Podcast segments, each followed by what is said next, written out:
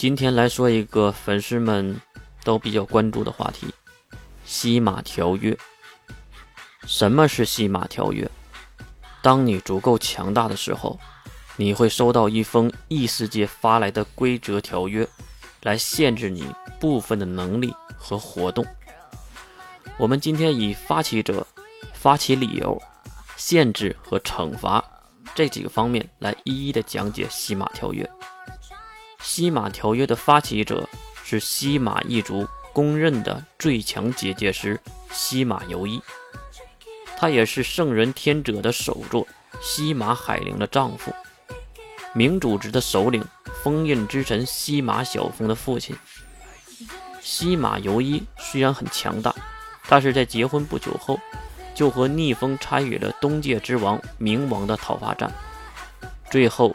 以逆风失去一半的存在之力和自己堕入第三世界为代价，产生。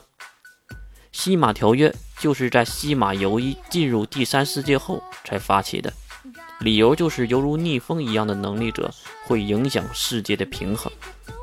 在最开始的时候，西马条约只有一句话，那就是被条约限制之人不可以对战条约限制之外的人。也就是怕强者对普通人屠杀，影响世界战力的平衡。后来由于能力者人才辈出，不得已修改了西马条约，并重新实行。实行后的西马条约更加的人性化。这次上榜的理由改成了两个：第一个还是能力的维度，当你的能力达到一定的高度时，就会收到西马条约并被限制。第二是新加的项目，那就是如果你有某一项特殊能力，也会影响到世界的平衡。这里包括任何能力、任何平衡，比如你能影响空气、水源、金属，哪怕你是一个商业鬼才，会影响世界的经济，这都不行。这个时候你就会收到西马条约，并且被限制这方面的能力。再说优点呢？第一个就是荣誉，被西马条约限制本身就是能力被认可的行为，很多人以此为荣。第二个呢就是保护，比如你是因为第二条被限制的，你认识的人根据你的相熟的程度，会受到不同的保护。也就是说，你的亲人朋友和你关系越好，他们就受到更多的西马条约的保护。保护的方法。就是用西马条约惩罚那些伤害你和你朋友亲人那些匪徒，惩罚方式呢后面会讲。然后就是限制，西马条约的主要目的就是限制，发起的理由也是为了达到这个目的。比如限制强者，不允许强者在主动的情况下去武力攻击未被限制的人。也就是说，你被西马条约限制了。就不可以再对普通人和没有限制的能力者出手了，只能被动。而这个被动呢，也只是保护和自卫。说起这个条呢，其实是很模糊的，很难认证什么是自卫，什么是保护。如果故意的引导，其实被限制者的强者呀，有一万个理由让你主动出手的，但是最终还是限制了一部分强者嗜杀的欲望。其实大家都懂的。就是有条约总比没有强。顺便一说啊，西马条约的限制者有义务、有责任的告诫有可能会成为你敌人的人，嗯，和有可能对你使用武力的群体和个人，说你是西马条约的限制者。也就是说，打架之前你得先报家门，说你很厉害。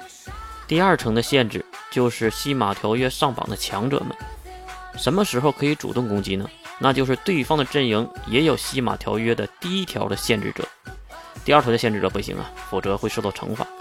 最后来讲惩罚，西马条约的惩罚只有一种，那就是被惩罚者会被西马游一强行的拉入第三世界。第三世界是无法存在任何物质的世界，也就是说，是真正意义上的死亡。无论你是攻击了和伤害了被条约保护的人。